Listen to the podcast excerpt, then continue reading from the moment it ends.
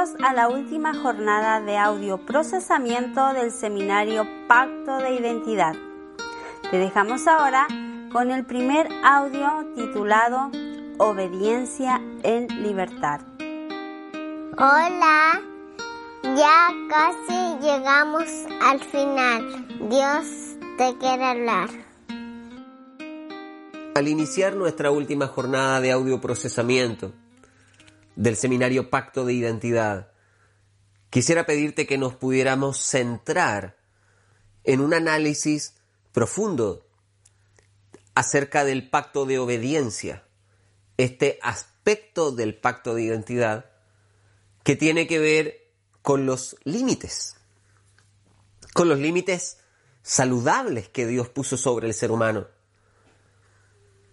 Si tú lees la historia desde comienzo, en Génesis, te vas a dar cuenta que antes de Génesis 3, antes de la caída, existe un solo límite prohibitivo para el ser humano, un solo límite que tiene indicación de no hagas esto, no cruces esta línea, no comas de este árbol. El día que tú comas, las consecuencias vendrán sobre ti te harás daño, te destruirás el día que tú comas, morirás.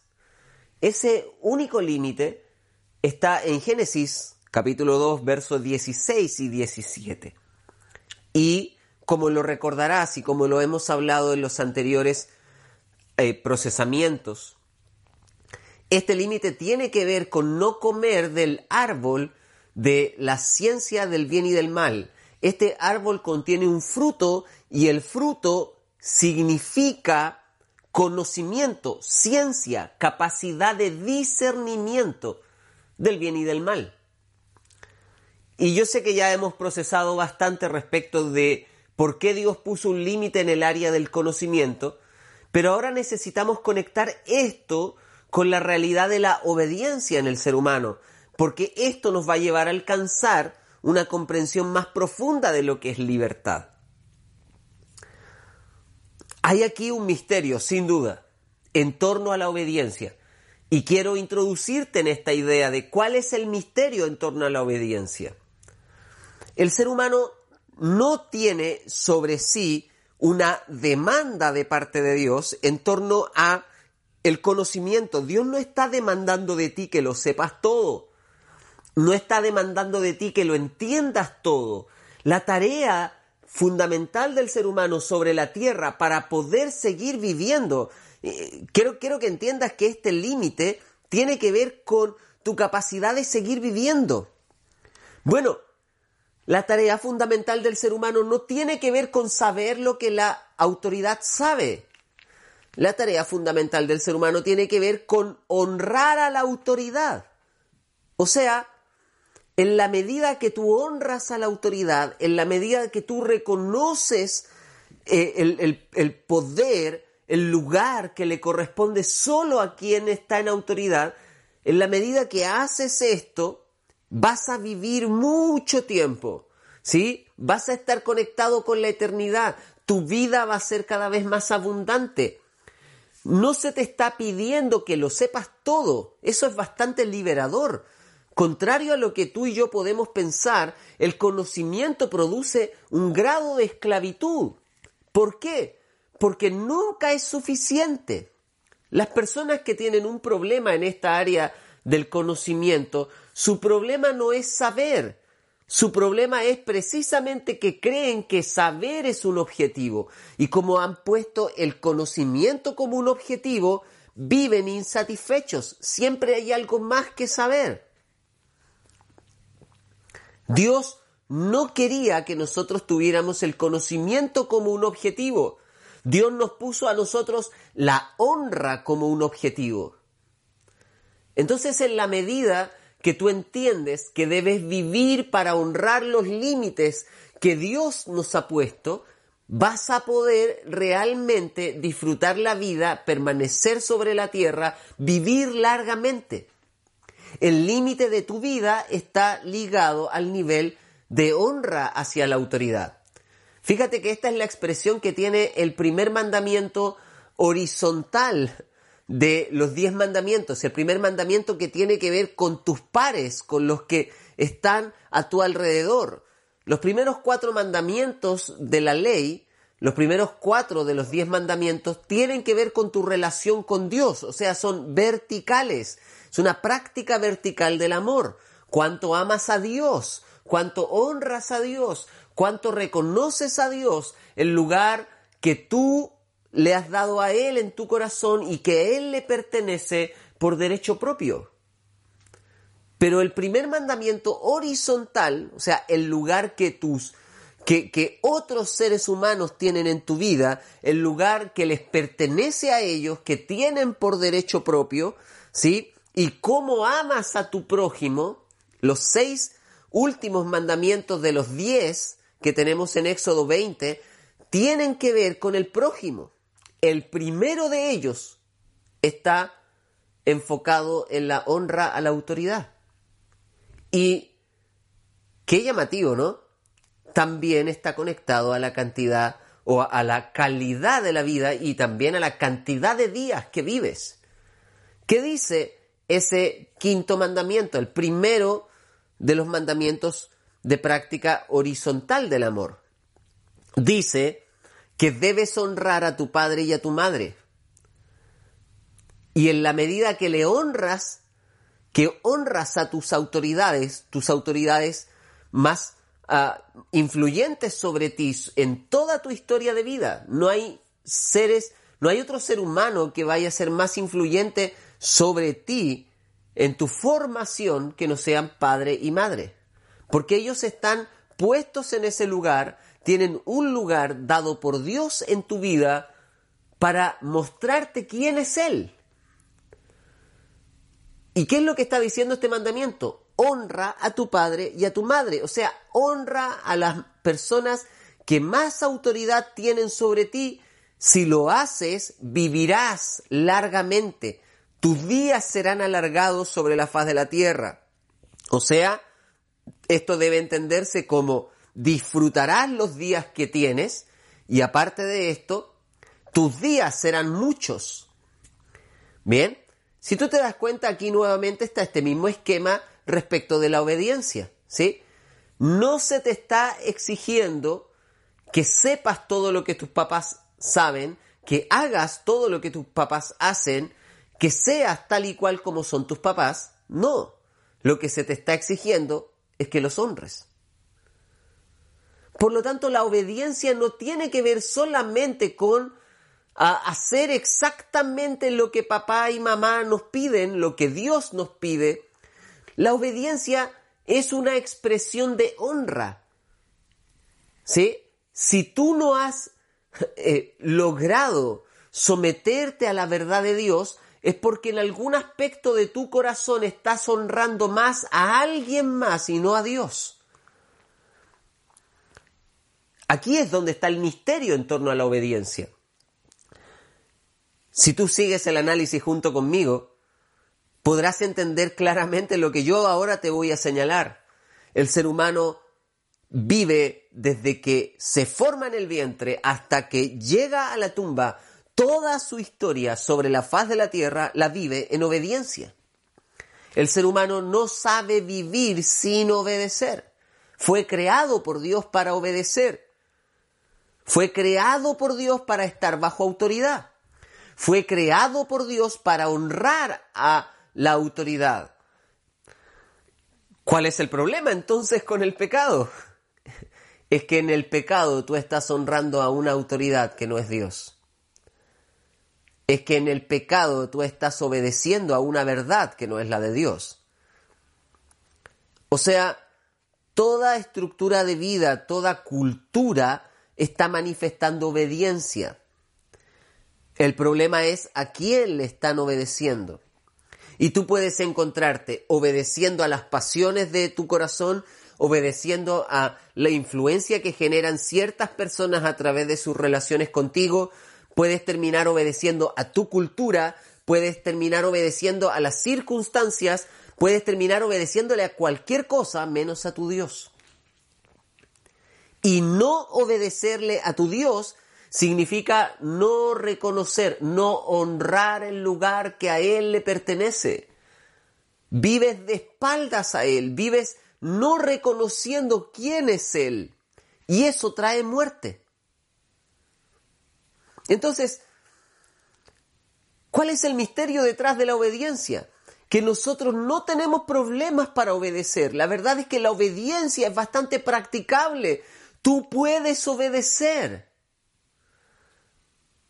La problemática no tiene que ver con que seas o no seas capaz de obedecer. Quiero decirte, Dios te creó con la capacidad plena de obedecer cada uno de sus mandamientos. No hay uno solo de los mandamientos que tú no puedas obedecer. Y si has pensado que no puedes obedecer, que estás limitado en la obediencia, que hay cosas que no son para ti, déjame decirte, eso no es verdad. Dios te creó para obedecer. Por eso te exige hacerlo, porque puedes hacerlo. Por eso Él nos pide vivir en santidad, porque podemos hacerlo. Él nos creó con las capacidades plenas para poder vivir de acuerdo a su verdad. El problema es que no estamos dispuestos a honrarle a Él como la fuente de verdad y decir, ok Señor, no me interesa saber lo bueno y lo malo. Dime tú qué es lo bueno y eso lo voy a hacer. Y dime tú qué es lo malo y eso no voy a hacer. En definitiva, no es un problema de obediencia, es un problema de orgullo, es un problema de no querer honrar, no querer someterte a Él. Algunos de nosotros estamos luchando con ciertas verdades de Dios en nuestra vida porque antes de obedecer primero queremos entender. Antes de obedecer primero queremos que Él nos explique por qué. Y tú estás como un niño eh, eh, enfadado con Dios, como una niña enfadada con Dios en una, en una esquina de tu habitación diciendo, bueno, si tú no me explicas por qué, entonces yo no voy a obedecerte. Si tú no me explicas por qué, entonces yo no voy a considerar lo que tú me estás pidiendo. Estoy aquí esperando que me expliques. Y esto nos pasa con un montón de situaciones de nuestra vida. La Biblia nos demanda, por ejemplo, vivir en gratitud. Y ese es un mandamiento. Dad gracias a Dios en todo y por todo pero tú estás esperando entender por qué hizo tal cosa, por qué te sucedió tal cosa y después le voy a agradecer. Bueno, yo necesito entender por qué sucedió. ¿Te das cuenta que el conocimiento, el hambre de conocimiento, lo que provoca en nosotros es que finalmente no terminamos reconociendo quién es Dios y quiénes somos nosotros para Él? Ese es el misterio que está conectado a la obediencia. No solo necesitamos entender cuánta necesidad tenemos de la libertad. Es interesante que la gente piensa en querer liberarse del pecado cuando sufre las consecuencias. Si tú no sufrieras consecuencias de tus pecados, ni siquiera te preocuparías por ser libre de ellos. Porque el pecado es una búsqueda de placer. Y como lo que haces como pecado te produce cierto placer, cierta sensación de satisfacción, no te vas a desconectar del pecado, no vas a entender cuán esclavo eres hasta que no veas las consecuencias. Cuando nos, de alguna forma, nos avergonzamos de vivir en nuestro pecado, cuando estamos viviendo consecuencias del pecado, cuando las experimentas. Pero mientras no experimentas consecuencias, y si el pecado no tuviera consecuencias, viviríamos pecando. Porque hemos decidido obedecer a otros estímulos y no a lo que ha salido de la boca de Dios. O sea, no queremos reconocer que Él es el único que sabe lo que es bueno para nosotros. Y es el único que sabe lo que es malo para nosotros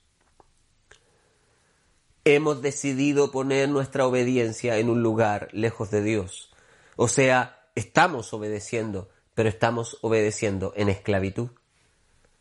Y el llamado no es solo obedecer, recuerda, ya lo estás haciendo, tristemente lo estás haciendo y puede que lo estés haciendo a verdades que no son las de Dios, a culturas que no, no, nacieron de su corazón, a formas de vivir y de construir la vida que no están de acuerdo a su carácter. Estás obedeciendo, amado, amada, tú eres obediente.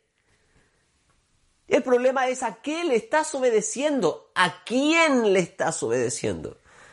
En Génesis 3, Adán y Eva escogieron obedecerle a una serpiente que por primera vez les habla y que les está ocultando información antes de obedecerle. A quien les creó, les formó, les capacitó y les entregó autoridad. No sé si te das cuenta cuán irracional es la decisión del capítulo 3 de Génesis. Pero tú y yo estamos haciendo eso constantemente. Estamos escogiendo obedecerle a cualquier cosa, a la cultura del mundo, a las nuevas tendencias, a tus emociones, por no querer reconocer el lugar que solo tiene Dios y decir, Señor, no me interesa saber ni entender. Solo dime qué es lo que tengo que hacer y eso es lo que haré. Ahora, amados, respecto del misterio de la obediencia, la pregunta sería, ¿cómo entonces vivimos obediencia en libertad? ¿Cuál es el, cuál es el detalle? ¿Cuál es la, ah, la limitante entre vivir obediencia en esclavitud y vivir obediencia en libertad. Bueno, déjame decirte que lo que diferencia entre libres y esclavos es la relación con los límites. ¿Quién es aquel que vive con libertad? Aquel que es capaz de honrar y someterse a los límites que Dios le ha puesto. Porque Dios lo creó, solo Él sabe realmente cuáles son los límites que te hacen bien. Una persona que tiene libertad en su práctica de la obediencia jamás va a hacer algo que lo destruya. ¿Por qué? Porque ha entendido que ese es un límite necesario para seguir viviendo. Entonces, libertad no es ausencia de límites. Y aquí hay una gran batalla en nuestro pensamiento. Libertad no es ausencia de límites. Y te lo reafirmo insisto en esta frase porque este es tu problema, mi problema, nuestro problema en el área de la libertad. Tú estás buscando constantemente circunstancias, situaciones y relaciones que te hagan experimentar que no hay límites, que puedes hacer lo que quieras, lo que desees, que puedes pensar lo que sea, que puedes decir lo que sea y estará bien. Tú y yo interpretamos que libertad es no tener ningún límite. Por lo tanto, nos sentimos esclavos cuando, cuando no nos dejan dar nuestra opinión, cuando no nos dejan decidir, cuando no nos dejan hacer lo que queremos, cuando no nos dejan sentir lo que queremos. Creemos que libertad es yo voy a sentir lo que quiera sentir. Creemos que libertad es voy a ir donde se me ocurra ir. Creemos que libertad es voy a comprar lo que se me ocurra comprar. Creemos que libertad es voy a decir lo que se me venga la gana decir. Voy a hacer lo que se me ocurra hacer.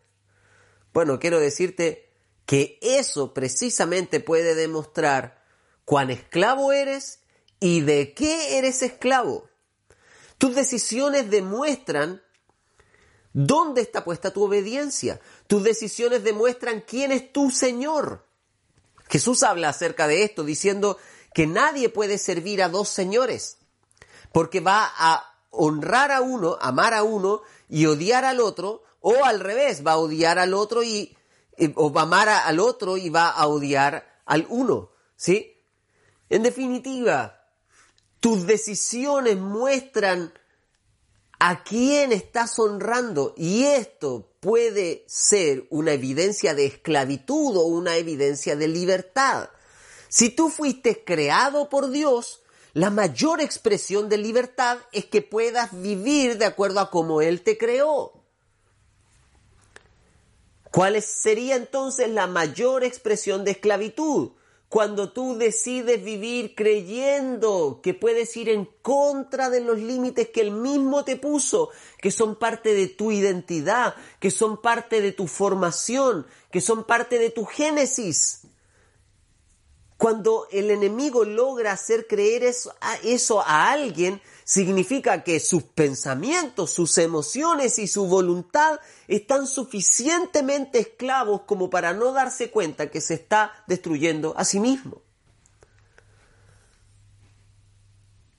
La libertad no tiene que ver con ausencia de límites, la libertad tiene que ver con la capacidad de honrar los límites que te hacen bien la capacidad de darte cuenta dónde te conviene estar, cómo te conviene vivir.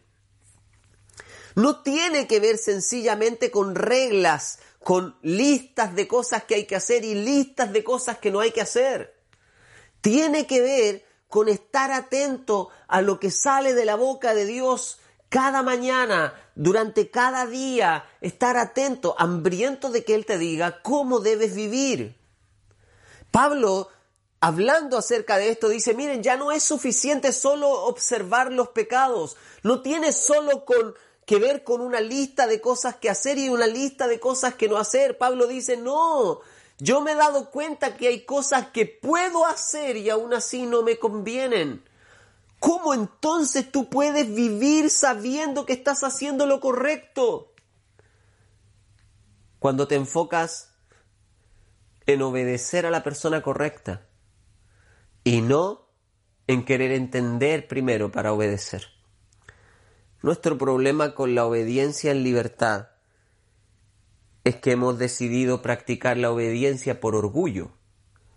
Obedecemos a los que nos, de alguna manera, lo que nos hace sentir bien. Obedecemos a nuestra satisfacción de necesidad pero no queremos obedecer al Creador. Y eso nos está haciendo esclavos. Yo les mencioné en el último capítulo del seminario cuáles son las cuatro expresiones de esclavitud. ¿A qué te haces esclavo? Bueno, te haces esclavo a tus impulsos. La Biblia dice que el corazón es engañoso más que cualquier cosa. ¿Te acuerdas que esto lo analizamos durante las primeras clases? El corazón es engañoso más que cualquier cosa. Y tu corazón puede estarte haciendo desear cosas que, que puedan terminar siendo tu mayor perdición. Pero están en el deseo de tu corazón. Están en el impulso de tu corazón. ¿Cómo es posible que tu corazón te lleve a desear algo que te va a destruir a ti mismo. Es posible. ¿Por qué? Porque tu corazón está enfocado la mayoría del tiempo en las cosas que te tratan o te conectan con la sensación de placer. Recuerda, nosotros fuimos creados para vivir en Edén, la tierra del placer. Cuando salimos del Edén, perdimos la sensación de placer. Por lo tanto, el resto del tiempo, toda la vida del ser humano, desde haber salido del Edén, ha estado ligada a esta hambre por sentir algo, por sentirte bien, por satisfacción, porque no la tienes naturalmente. Lo único que puede producir realmente el placer que el ser humano necesita es la presencia de Dios. No hay otra expresión mayor de placer que la presencia de Dios. No hay otra expresión mayor de placer que la voluntad de Dios. Pero como no, nuestra, nuestra falta de obediencia no nos permite experimentar eso, pero como nuestro orgullo nos aleja de Dios, ¿Cómo puedes hacer para tratar de alcanzar placer lejos de Dios? Pecado. El pecado es todo el placer que buscas, todo lo que Dios te quiere dar, pero lejos de Él, o sea, fuera de su tiempo y fuera de su manera de hacer las cosas. Cada uno de los pecados que un ser humano puede cometer están enfocados en alcanzar un aspecto de placer, pero lo quieres alcanzar a una manera que no es la de Dios y en, una, en un tiempo que no es el de Dios. Y tus impulsos te llevan a esto, algunos de tus impulsos te mantienen esclavizada a disfrutar cosas que Dios te quiere dar, a disfrutar cosas que Él realmente desea para ti, pero las estás disfrutando antes de tiempo, las estás disfrutando en el momento equivocado, las estás disfrutando en la circunstancia equivocada. Tus impulsos te pueden llevar a destruirte.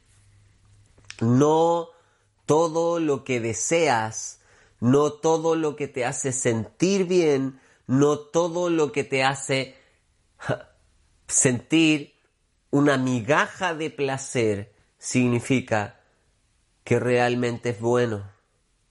No te equivoques. Tus impulsos no saben qué es lo bueno y lo malo para ti.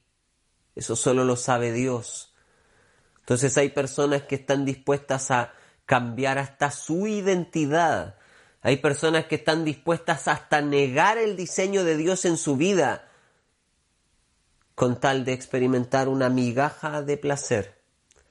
Te sientes bien en una relación con alguien, te sientes bien en una forma de vivir, y estás dispuesto hasta a negar quién eres, hasta a decir que no eres lo que eres, con tal de experimentar esa pequeña migaja, con tal de mendigar esa migaja de placer.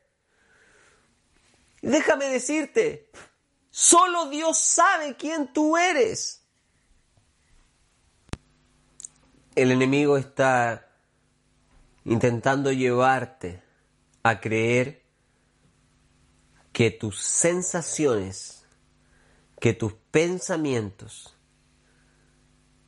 que la costumbre de decisión que siempre has tenido es una verdad suficiente para decir quién eres. Y eso no es verdad. Esa es la esclavitud de los impulsos. A eso nos referimos con la esclavitud de los impulsos terminas obedeciendo a una verdad que no lo es, que te dice, tú eres así, basado en qué? En que tienes ciertas emociones que te hacen sentir bien cuando estás en esta circunstancia, cuando estás practicando ciertas cosas. El enemigo está enfocado en decirte, tú eres así. ¿Por qué? porque tu conducta desde tu infancia ha estado marcada por esto.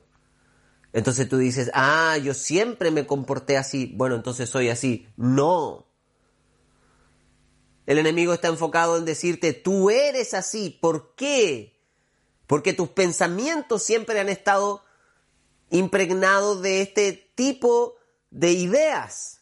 Entonces tú dices, ah, sí, en realidad siempre he pensado así. Ah, entonces soy así. No. No, no eres así. No eres así. El único que sabe qué es lo bueno y lo malo en tu vida es Dios. No son tus impulsos, ni lo que piensas, ni lo que sientes, ni lo que decides tiene suficiente autoridad para decir quién eres tú.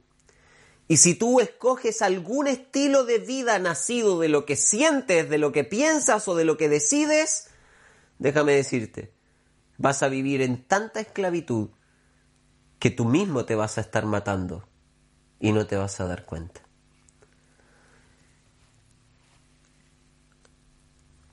La segunda expresión de esclavitud que mencionamos fue la esclavitud en el área de las circunstancias. Y en esto hay muchos de nosotros que hemos llegado a creer que en, en tales circunstancias, en este tipo de situaciones, no tengo alternativa. Yo tengo que cruzar este límite. Y déjame decirte, no es así. Hay quienes dicen, bueno, la necesidad tiene cara de hereje. O sea, cuando necesitas algo, todo está bien. ¿Por qué? Porque hay necesidad. No, amados, que el hecho de que seas pobre no significa que tienes que ser ladrón. No, el hecho de que estés solo no significa que puedes llegar y abusar, violar o pasar los límites con alguien solo porque ah, ha estado solo mucho tiempo en la vida. No. No dejes que las circunstancias te digan cómo debes vivir. No sometas tu obediencia a las circunstancias en las que estás. Personas que dicen, bueno, estaba muy enojado, por eso le pegué. Tú me estarías diciendo con eso que la circunstancia del enojo justifica tu reacción de violencia. No, no, no. No importa qué circunstancia estés, nada justifica tu esclavitud. La tercera expresión de esclavitud que les mencioné fue la de las relaciones. Esta es muy fácil de comprender y de abordar. Algunos de nosotros hemos decidido voluntariamente vivir sometiendo nuestra obediencia a lo que otros piensan de nosotros. Y no solo tiene que ver con obedecer exactamente lo que te dicen, creo que más bien tiene que ver intentando, tiene que ver con vivir intentar, intentando agradarles. Hay algunos de, de, nosotros, hombres y mujeres, que vivimos tratando de darle en el gusto a alguien más. ¿Qué es lo que está manifestando tu vida? Que le has dado señorío a esa persona sobre ti. La única persona que tiene lugar de señorío sobre ti, que tiene suficiente autoridad para ejercer un señorío que te bendiga, que te edifique, es Dios, es su Espíritu, es Cristo en ti. No le des señorío sobre tu vida, sobre tus expectativas, sobre tus objetivos a nadie más que no sea Dios. Sé libre. Si alguien intenta manipularte y controlarte para decirte cómo debes vivir, déjame decirte, que no viene de Dios. Incluso en nuestras relaciones pastorales, nuestras relaciones de consejo. Amado, nosotros no estamos llamados a decirle a la gente lo que tiene que hacer, nosotros estamos llamados a caminar con ellos para que descubran lo que tienen que hacer. A veces hasta nuestras expresiones de iglesia, nuestros liderazgos con la gente, están enfocados en controlarlos para que hagan lo que nosotros queremos que hagan, para que sirvan para nuestros planes, para que sirvan para nuestros ministerios. No. No, cada ser humano merece, por el diseño de Dios en él, por, por haber sido creado por Dios, merece vivir obedeciendo a la voz de Dios. Por lo tanto, si nuestras estructuras de iglesia no provocan que la gente misma pueda descubrir la voz de Dios, hemos entrado y hemos validado una manera de hacer iglesia con manipulación. ¿Qué te hace creer que ellos no pueden escuchar a Dios y que tú se lo tienes que decir? ¿Qué nivel de orgullo hemos aceptado nuestra forma de hacer iglesia? Que hemos pretendido saber y controlar qué es lo que Dios quiere hacer. Argumentamos que Dios es ordenado, argumentamos que Él hace las cosas en orden. Argumentamos que, bueno, Dios te trajo aquí, por lo tanto, si te trajo aquí, tienes que someterte a todo lo que te digamos. Pero finalmente, las personas que están bajo nuestra autoridad no saben obedecer a Dios porque ni siquiera le logran escuchar. Hemos avanzado en hacerles obedecer nuestros sistemas de iglesia, pero no hemos logrado que ellos logren escuchar claramente a Dios. Cada cristiano merece oír con nitidez la voz de Dios. Lo único que les afirmará en el camino es saber que Dios les habló y que por eso están tomando las decisiones que toman, porque Dios les habló. Si alguien va a caminar contigo, si alguien va a estar bajo tu autoridad, si alguien va a obedecer tus indicaciones, si alguien va a honrar tu liderazgo, que sea porque Dios se lo dijo, no porque nosotros le dijimos que parece que Dios se lo dijo. Por último, amados, la cultura. Hay muchas de las áreas de nuestro corazón que están gobernadas por nuestra obediencia a cómo nuestra cultura hace las cosas. Padres que tienen un plan sobre sus hijos porque, bueno, la cultura dice que esto es bueno. La pregunta es, ¿por qué todos lo practican? ¿Por qué todos lo hacen? ¿Porque es el modelo regular? ¿Significa que es lo que Dios quiere para tus hijos? ¿Para tus hijas? ¿Será que porque todos hacen tal o cuales cosas, todos tienen estos objetivos, tus hijos también tienen que vivir bajo esos mismos objetivos. No, amados. Lo mismo quiero decir para la gente joven. Alguna gente joven entre nosotros está más desafiada, inspirada y hambrienta por tratar de decirle al mundo, ah, nosotros los cristianos también podemos hacer esto. Estamos más enfocados en decirle al mundo que podemos ser cool, que, que, nuestra manera de vivir también es chévere, que los cristianos no somos aburridos. Estamos más enfocados en mostrarle a nuestra cultura que podemos practicar la cultura y seguir siendo cristianos, en vez de desafiar a nuestras nuevas generaciones a que escuchen intensamente el corazón de Dios y a Él le obedezcan. Yo no sé si tú tienes que hacer lo que todos hacen. Yo no sé si tú tienes que dejar de hacer algo porque todos lo dejan de hacer. Solo Él sabe cómo te conviene construir tu vida. No te esclavices a la obediencia a la cultura. Amados, quiero cerrar este podcast y este primer procesamiento de esta jornada diciéndote lo siguiente. Solo Él merece ser obedecido. No hay otra verdad que tenga mayores méritos para gobernar nuestra obediencia que no sea la verdad de Dios. ¿Y sabes por qué?